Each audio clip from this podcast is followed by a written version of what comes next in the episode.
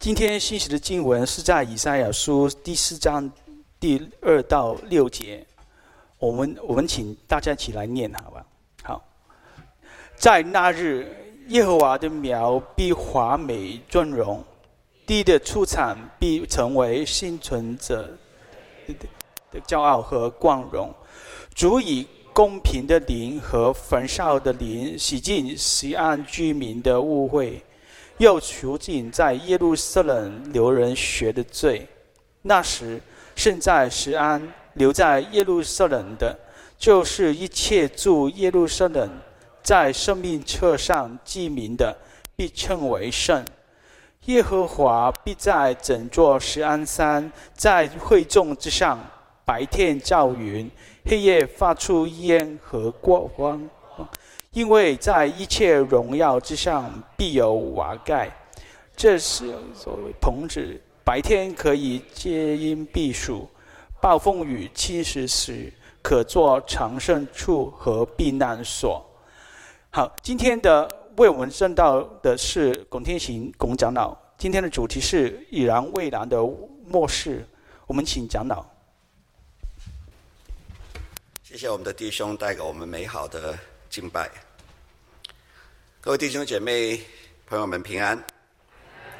下一个主日就是农历新年的大年初一了啊，呃，在这里先向各位拜一个早年。今年东福讲台的年度的主题是“基督是主”。在这个主题之下，我们上半年在讲台上面所传要传讲的。经卷呢是以赛亚书。我们的信仰其实就是我们与耶稣基督的关系。耶稣基督是我们的主。整本圣经所传讲的核心信息，也就是耶稣基督。即使是在基督还没有道成肉身之前，就已经成书的旧约希伯来文圣经，也透过。各种的预表，以及先知的预言，来述说基督的拯救。而以赛亚书呢，就是在旧约的经卷的当中，最明白的预示弥赛亚基督的一卷书卷。所以，当新约的作者在圣灵的启示之下，在耶稣基督的十字架的救赎已经成就之后，在撰写新约的时候呢，他们直接或者间接引述以赛亚书的文字呢，总共达到四百一十九次，是在所有的旧约的书卷的当中最多被新约所引用的一卷旧约的书卷。根据路加福音的记载，耶稣在刚刚开始出来传道的时候。在他家乡拿撒勒的会堂，他就引用以赛亚书六十一章的一到二节预言弥赛亚基督的经文。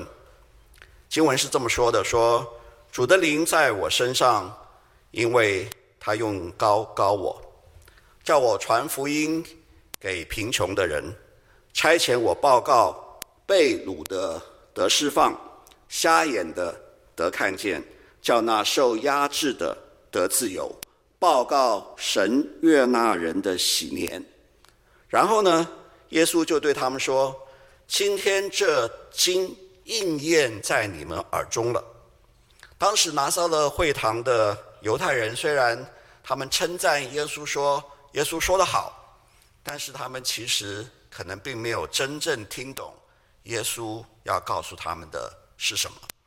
当耶稣说，今天这经应验在你们耳中了。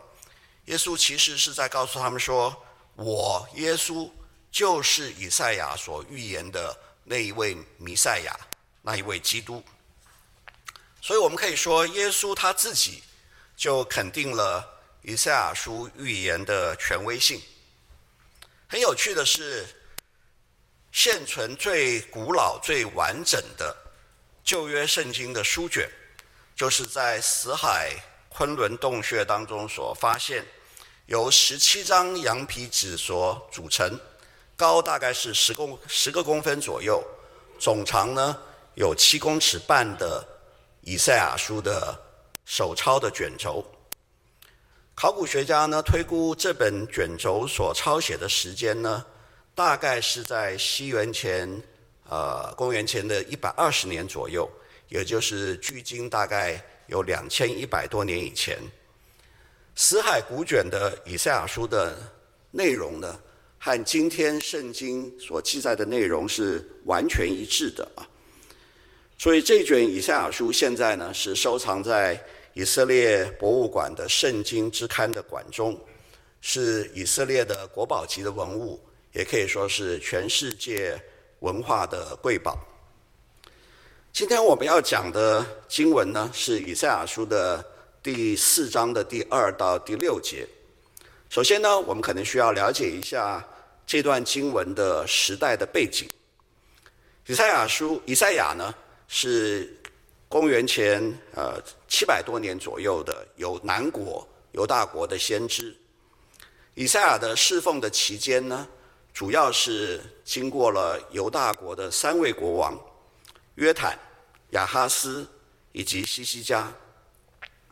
以赛亚的时代呢，也正好是。两河流域的亚述帝国兴起，大举向外扩张的时期。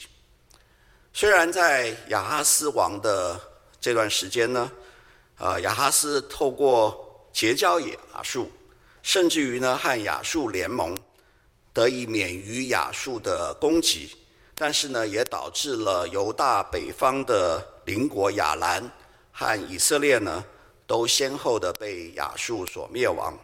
以至于犹大国呢，必须要直接面对亚述的强敌压境。当希西家继位之后呢，他不再模仿亚述献祭，他恢复了摩西的律法，也决定不再侍奉亚述王。于是呢，亚述就立刻的派兵去攻打犹大，围困了耶路撒冷，在。耶和华神的神迹的帮助之下呢，亚述损兵折将，呃，无功而返。但是犹大国的国际的处境呢，仍然是非常的危险的啊。那犹大国内部的情形，呃，我们根据以下书的记载呢，百姓都流行拜偶像。虽然国内的经济是相对的繁荣，但是呢，贫富不均。社会上也充满了不公义，有权有钱的人骄傲或者炫富，以自己的财富和权力为依靠，并且呢欺压社会当中的贫穷人和弱者。这就是当时的时代的背景。先知以赛亚所在的犹大国，对外所面对的是虎视眈眈的强敌。内部呢，则是公义道德沦丧，这样的情况，不晓得各位处在今天的台湾有没有觉得有一点熟悉啊？圣经学者为以赛亚书分段，通常呢会把第二章到第四章列为一个段落，在这一个段落的当中呢，以赛亚先知传讲耶和华神启示给他的。将来所将要发生的事情，尤其是在犹大国以及在耶路撒冷所将要发生的事情，在第二到第四章的经文的当中呢，以赛亚总共有八次用同一个希伯来字来形容那将要发生的事情的时间。那中文呢，把这个希伯来文的字呢翻译作为日子，或者是一个日子。或者是那日，在我们今天的经文的当中呢，那日这个字呢，就带出来了整段的叙述。所将要发生的事情将会发生在一个日子，在那日。但是耶和华神呢，并没有很明确的说明，在那日到底是在日历上面的哪一天，好像。有些人呢，呃，根据这个玛雅历法呢，去推断说，世界的末日呢，是会在二零一二年的十二月二十一号来到。于是呢，在二零零九年的时候呢，好莱坞的片场呢就推出了一个非常卖座的巨片啊，叫做《二零一二》，不晓得各位有没有看过？但是呢，二零一二的十二月二十一号来了，也过去了，我们的世界仍然继续的运转。虽然耶和华并没有明确的指明那日是哪一日，但是。以赛亚先知的确得到耶和华明确的启示，告诉了我们那一日将会发生些什么事情。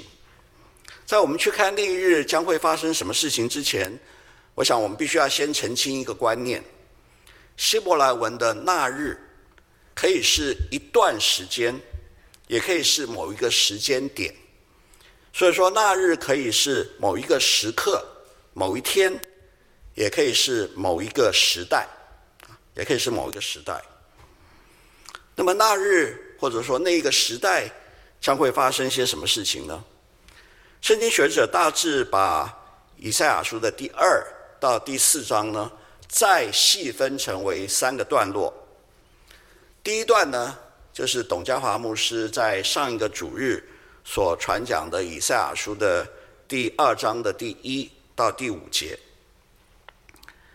在末后的日子，我们的神耶和华神上帝呢，将会被万国万民所尊崇，万国万民都会遵行主的道，主的公义将会实现，世界和平，不再有战争。但是要达到这样子的境界，我们作为神的子民，我们自己也需要改变。从工作、从职场上面来说的话，我们工作的心态要从竞争得胜、荣耀自己，改变成为我们要努力的工作来见证神的荣耀。同时呢，我们也要操练，将我们工作的成果，不是只是自己独享，而是要彼此分享、彼此祝福。这是董牧师上一个主日的信息的重点。第二段呢，是记载在以赛亚书的第二章的第六节，一直到第四章的第一节。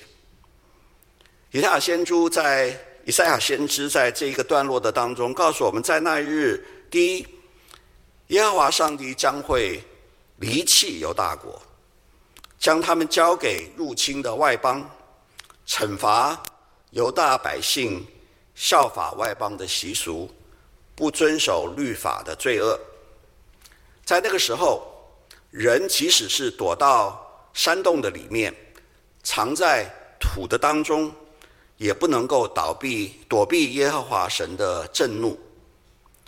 所有那些依靠自己、骄傲狂妄的人，要被降为卑；只有耶和华被尊崇。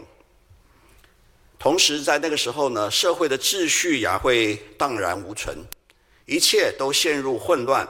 但是呢，义人会被保护。耶和华是如此的去审判耶路撒冷和犹大的不公义，以及他们的狂妄与骄傲。耶路撒冷虽然曾经是一个大城，但是会变为荒凉，人口稀少。第三段的段落呢，就是我们今天的经文，刚才各位所念的，也许我们可以再来一起再读一次今天的经文。这个经文是和合本修订本修订版的翻译啊，我们大家一起再来念一段，念一次这这一段的经文。好，在那日，耶和华的苗必华美尊荣，地的出产必成为醒存的以色列民的骄傲和光荣。主以公平的灵和焚烧的灵洗净西安居民的污秽，又除尽在耶路撒冷流人血的罪。那时剩在西安、留在耶路撒冷的，就是一切住在耶路撒冷在生命册上记名的，必称为圣。耶和华必在整座喜安山，在会众之上，白天照云。黑夜发出烟和火焰的光，因为在一切荣耀之上必有华盖，这要作为棚子，白天可以遮荫避暑，暴风雨侵袭时可作藏身和避难所。在前面的那一段，第二章第六节到第四章的第一节一大段，在那日将要发生所有的可怕的事情、令人不安的信息之后，以下传讲上帝安慰跟鼓励的信息。首先，我们注意到的是，在那日，虽然有上一段上一段所说的所有的恐惧、混乱、荒凉，但是。耶和华的苗却华美尊荣，而耶和华的苗也带出了这段经文当中所有的安慰与鼓励的信息。耶和华的苗到底是指什么呢？希伯来文旧约圣经的当中只有在这个地方提到了耶和华的苗。另外呢，有四个地方讲到大卫的苗裔。或者就是苗裔。头两处的经文呢，是耶利米先知的预言。耶利米书的第二十三章的第五到第六节是这么说的：“看呐，日子将到，我要为大卫兴起公义的苗裔，他必掌王权，行事有智慧，在地上施行公平和公义。”这是耶和华说的。在他的日子，犹大必得救，以色列也安然居住。他的名必称为耶和华我们的义。三十三章的十五到第十六节，耶利米先知说：“在那些日子，我必使大卫公义的苗裔长起来，他必在地上施行公平和公义。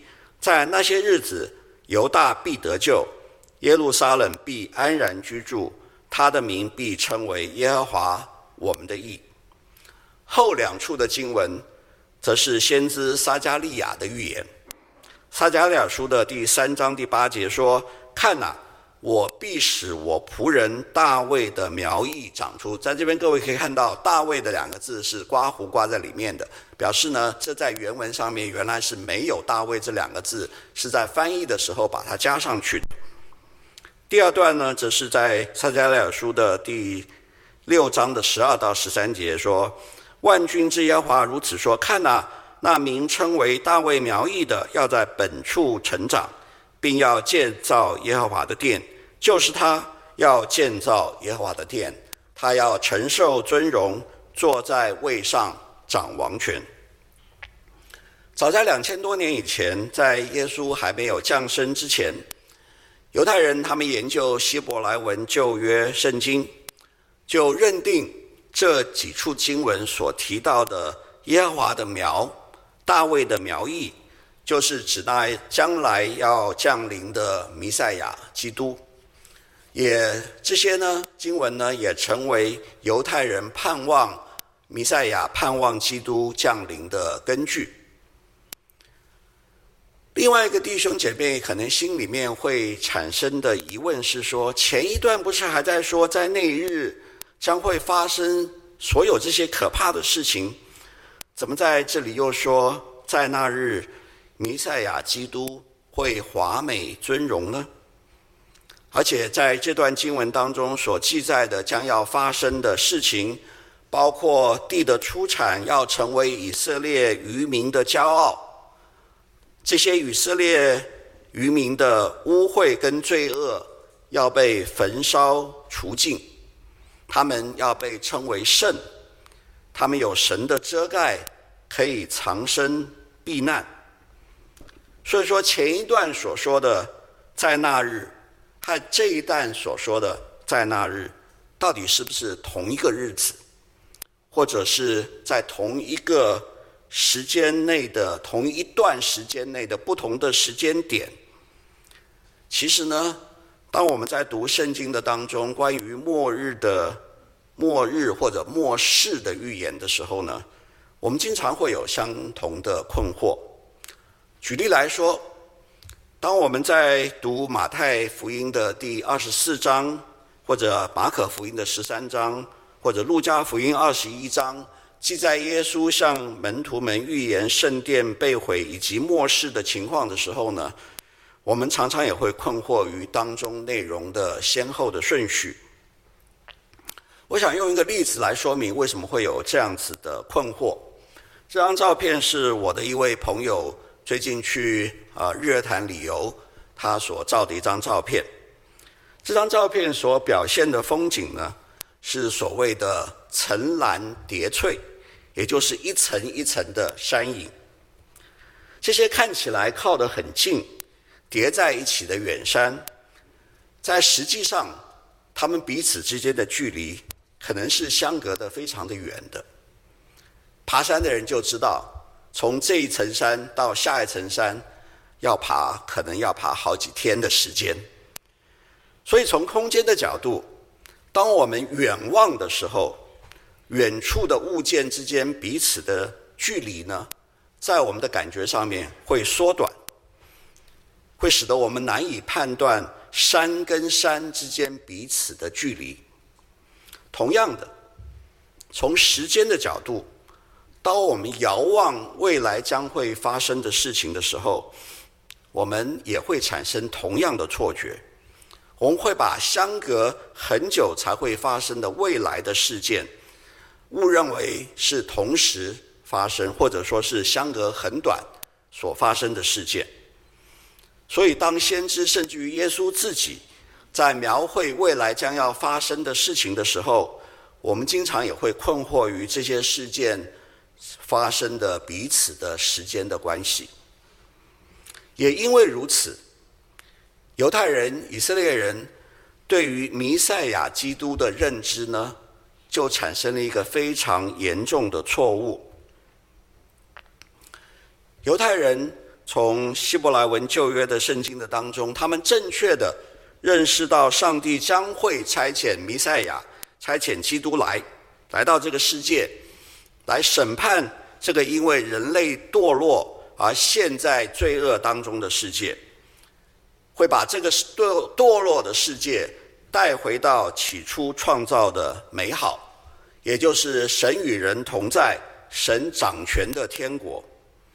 但是呢，犹太人却不认耶稣就是基督，因为在他们的认知的当中，基督来了，这个世界，这个罪恶的世界，这个罪恶的时代就会结束了，开启了一个新的天国的时代。但是耶稣来了，这个世界的罪恶似乎并没有受到审判。这个世世界似乎也并没有完全的更新，所以耶稣怎么可能是弥赛亚？怎么可能是基督呢？犹太人所认知的天国是所谓的一个阶段的天国，弥赛亚来了，基督来了，天国就完全实现了。但是我们基督徒在耶稣十字架的救赎和复活升天的启示之下，我们认识到犹太人对于基督降临的这样子的一个认识其实是错误的。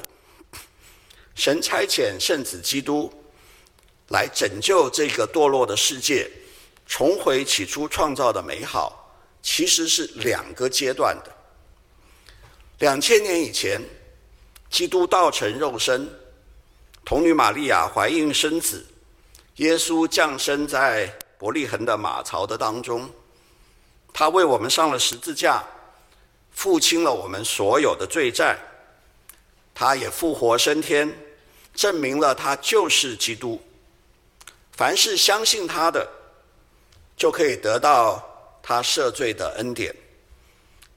我们可以在圣灵里面重生，成为神的儿女。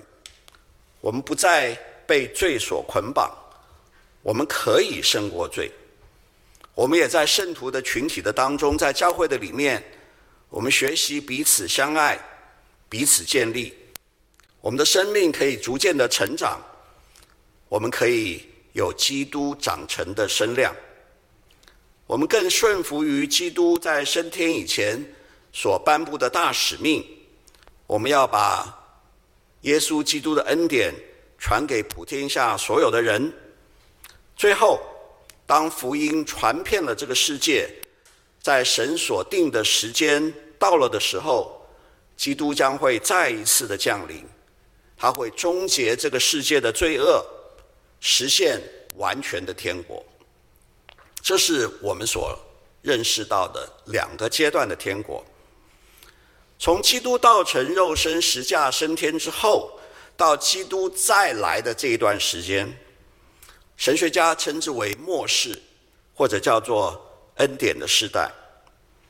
我们特别要注意到的是，末世并不仅仅是基督再来的那个时点，或者是说是在那个时点之前的一个短短的时间，而是从基督复活升天之后，其实就进入了末世。换句话说，我们现在所处的时代就是末世。末世呢？又称为恩典的时代，因为耶稣基督救赎的恩典已经成就了。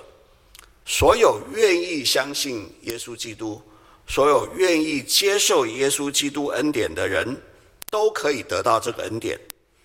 而在这个恩典之下，我们可以重新的建立与神的关系，我们可以成为神的儿女。这个末世，这个恩典时代的特别的地方。也就是我今天的题目：已然、未然，已经发生，又还没有发生。已然、未然，怎么说呢？在这个末世，在这个恩典的时代，道成肉身的耶稣基督已经拯救了所有相信他、接受他的救恩的人，都可以重新的回到天父的家中，成为神的儿女。我们神的儿女有从圣灵重生的新的生命，但是呢，这个生命仍然是稚嫩的。我们仍然会被老我，我们仍然会被罪所胜过，但是我们也可以在圣灵的引导之下胜过我们的老我，胜过我们的罪。我们仍然在挣扎的当中，但是在挣扎的当中，我们可以成长。当基督再来的那一天，神的恩典就会完全的成就，撒旦会被丢入到火湖的当中，罪不再存在，我们进入到神完全掌权的国度的当中。所以，神的拯救的恩典已经成就，但是还没有完全的成就，这就是所谓恩典时代的已然与未然。从另外一个角度看，神的拯救，耶稣基督的拯救，其实也是审判。各位应该还记得，在十字架的各个它的上面，其实是树立了三个十字架。耶稣基督的十字架是在当中，在他的两边各有一个十字架。上面都钉着那罪有应得的强盗。根据路加福音的记载，其中的一个强盗，他不认耶稣，但是呢，另外一个强盗在他死前却认耶稣为基督，于是那一个强盗就可以与基督同在乐园的当中。为什么说耶稣基督的十字架也是审判的？其实，在这三个十字架的当中的耶稣基督的十字架，就分开了得救与不得救。使徒彼得说得好：“除他以外，别无拯救，因为在天下人间没有赐下别的名，我们可以靠着得救。”但是两千年前，基督道成肉身，在十字架上面恩典的审判。并不是最后的审判，他给我们机会，让我们能够接受他的救恩。最后，在他的最后的审判的台前，如果我们接受了他的救恩，我们就可以称义。而且，直到这个恩典传遍天下，最后的审判才会来临。在那个时候，恶才会永远的被除灭。人可以进入神永恒的国，所以说，这个末世的审判已经来临，但是呢，却又还没有完全的来临。这是另外一个角度的末世的已然跟未然。在这样子理解之下，我们对于今天的经文，以及今天的经文和前一段令人激、前一段令人不安的经文，似乎不能够调和的地方，可以有一个新的理解。在现在的这一个恩典的时代，虽然世界好像是仍然非常的混乱，罪恶仍然横行，而且我们似乎总是觉得情况越来越糟，一代不如一代。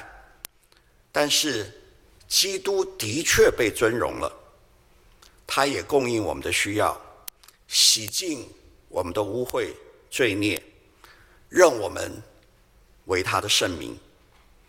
基督的教会成为我们的遮盖，让我们在这个世界的混乱的当中，可以藏身在耶稣基督里。很多基督徒对于基督再来的末世预言都非常的感兴趣。举例来说，因为在圣经里面似乎是有提到耶路撒冷圣殿的重建、重建和基督再来是密切相关的，所以当以色列在第二次世界大战经过了两千年以后，终于复国，就引来基督徒非常密切的注意。并且在以色列和巴勒斯坦以及邻近的邻近的这些阿拉伯国家的冲突的当中，基督徒，尤其是美国的基督徒，似乎总是站在以色列这一边，就是希望以色列能够早日重建圣殿，能够带来基督的再来。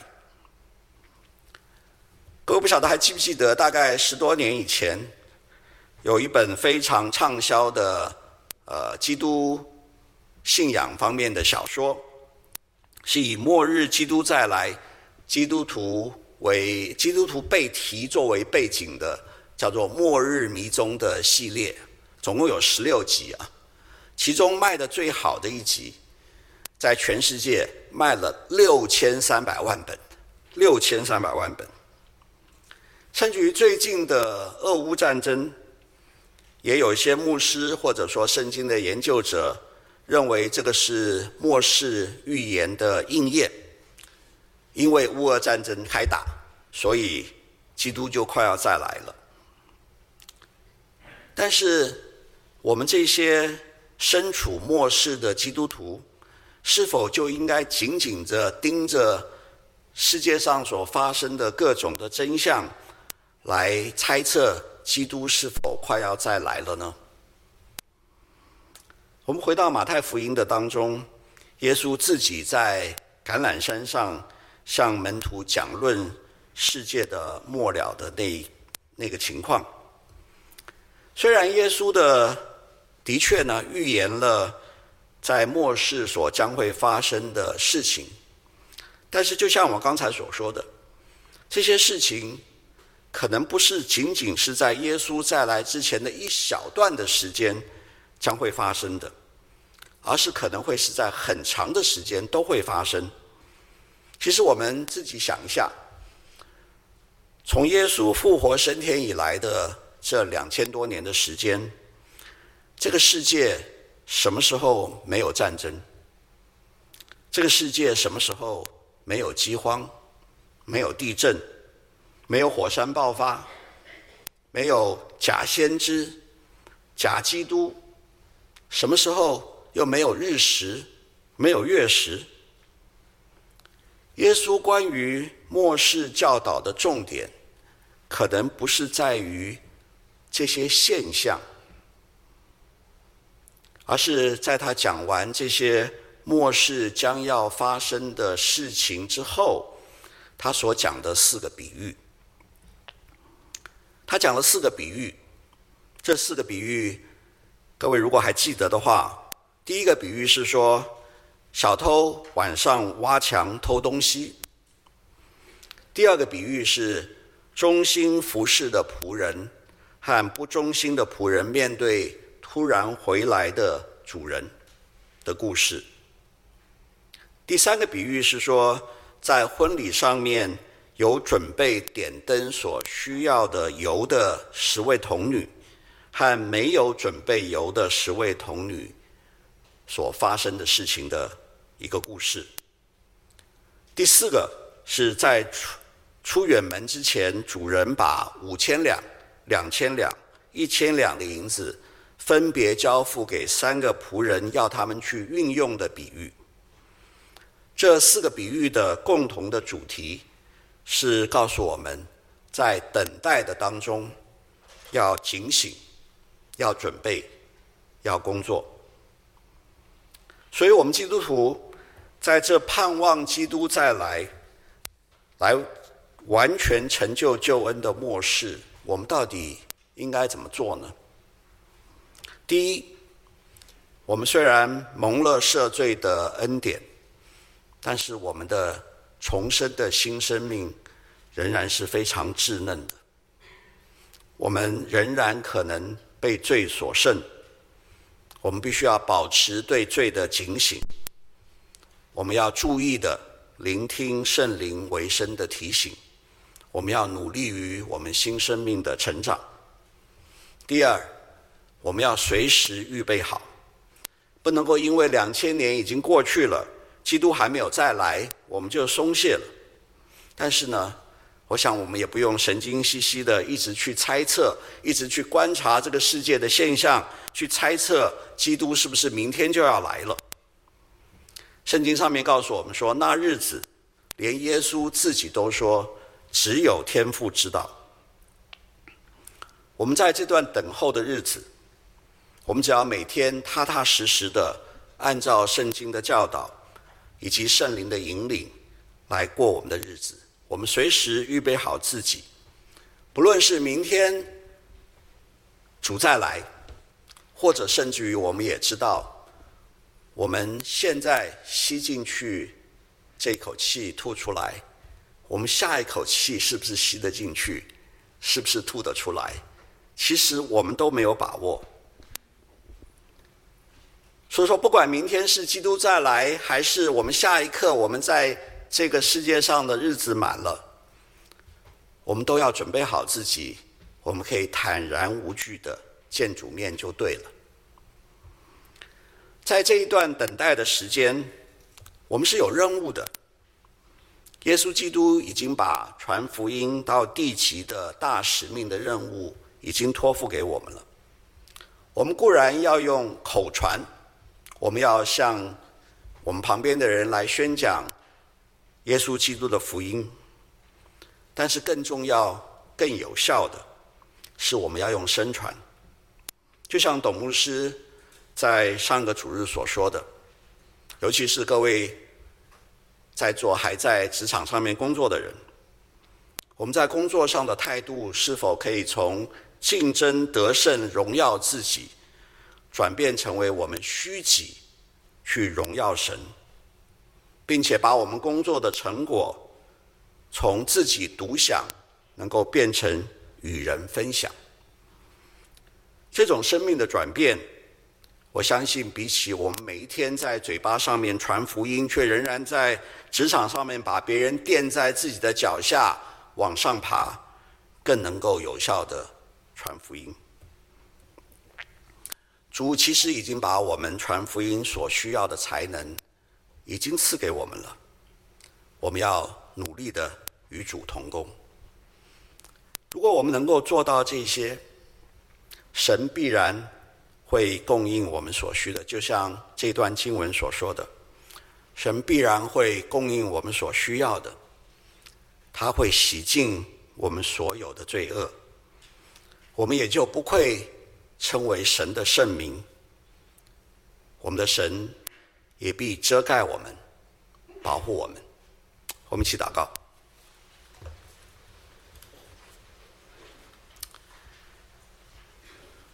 阿爸天父，爱我们的主耶稣基督，谢谢你，谢谢你告诉我们，在我们这一个等待的时间。在这一个末世的等候的当中，主，你与我们同在。你洗净我们一切的污秽，你遮盖我们，你让我们有藏身之所。主啊，让我们能够华美尊荣你。主，愿我们能够成为荣耀你的器皿。我们如此祷告，奉主耶稣基督的名求。